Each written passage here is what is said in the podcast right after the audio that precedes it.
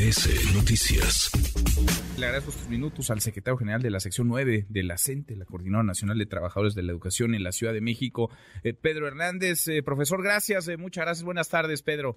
Buenas tardes. Gracias por platicar con nosotros. Van a empezar reunión en gobernación, entiendo, en unos minutos. Sí, bueno, en este caso, ayer la movilización fue nacional. Como observaron, pues vinieron compañeros de diversos estados y los compañeros de la sección 22 de Oaxaca eh, acordaron mantenerse aquí en la ciudad, tener hoy este, actividades desde muy temprano y eh, nos han avisado que van a ser recibidos en gobernación.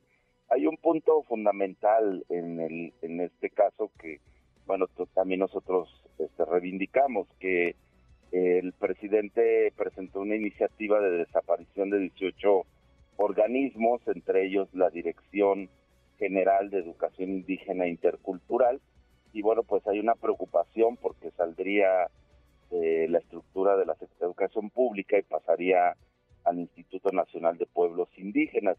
Nos parece que la actividad educativa pues debe mantenerse bajo la rectoría de la propia Secretaría de Educación Pública. En estos estados como Oaxaca, Chiapas, Michoacán, Guerrero, Veracruz, pues es eh, una presencia muy fuerte de pueblos originarios y bueno, pues por lo tanto de educación indígena. Entonces, esta es eh, como una demanda eh, específica, pero también que respaldamos plenamente todos los de la coordinadora. Ahora, decía el presidente hoy por la mañana, lo acabamos de escuchar, que se va a quedar en la Secretaría de Educación Pública. ¿Le creen al, presidente López Obrador? Pues lo que necesitamos es que se retire la iniciativa. Como sabe la audiencia, cuando el presidente presenta una iniciativa de estas características pues tiene preferencia, se dice así en, términos legislativos.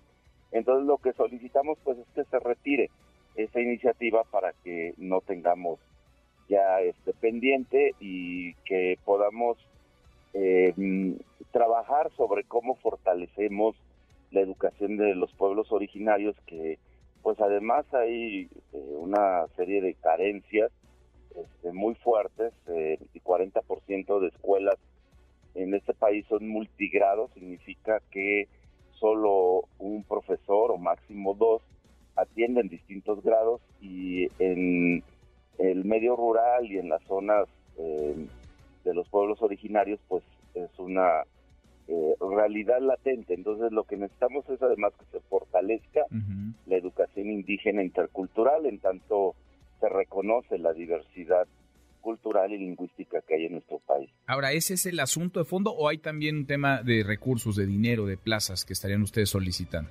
Bueno, ese es un tema específico el día de hoy, pero ayer pues eh, manifestamos la necesidad de que se atienda eh, una serie de demandas que se han estado insistiendo que no han terminado de resolverse. Y bueno, ayer nuevamente no pudimos entregar un pliego petitorio mínimo para que se escuche, se vea que eh, pues cómo establecemos o cómo recuperamos una mesa de diálogo, de interlocución que busque respuestas. Están los temas de salario, están los temas de seguridad social, eh, tenemos un problema grave con el cálculo de pensiones en unidades de medida de actualización, las UMAS, que hace una pérdida de del 30% del salario de los jubilados. Hay un problema también con el ISTE, que pues eh, seguimos teniendo demasiadas carencias en cuanto a atención médica, especialistas, los créditos de FOBISTE se han ido por las nubes y el tema de la estabilidad laboral que se vuelve fundamental. El presidente al inicio de, de esta gestión, pues en mesas que sostuvimos con él, decía que durante su gobierno se iba a a lograr que la inmensa mayoría de docentes contaran con su plaza paz, lo cual nosotros calculamos en 300 mil todavía eh, maestros que no tienen su plaza base y que bueno pues eso eh, habla de una inestabilidad laboral. Ahora, el presidente anunciaba ayer un aumento al salario de los y las maestras en nuestro país superior al 8%, y quienes pedían el 100% incluso aumento, quien no quisiera el 100% aumento en su ingreso, pero es parte de la demanda, es parte de la solicitud formal de la coordinadora en este pliego petitorio el que nos hace alusión. Así es. 100%. Eh, afortunadamente, eh, mientras los salarios mínimos se han incrementado en un 150%, en este gobierno los salarios profesionales y entre ellos el de los maestros pues se ha mantenido por debajo del índice inflacionario y la pérdida del poder adquisitivo nosotros la calculamos en más del 40% eh, de los salarios, del salario de los maestros. Pero ese, ese aumento al, de más de 100% al salario mínimo no ha sido de un año a otro, ha sido, digamos, desde que inició la administración, desde que inició este, este gobierno, y ahora con este aumento del, del 8% estaría por encima de la inflación.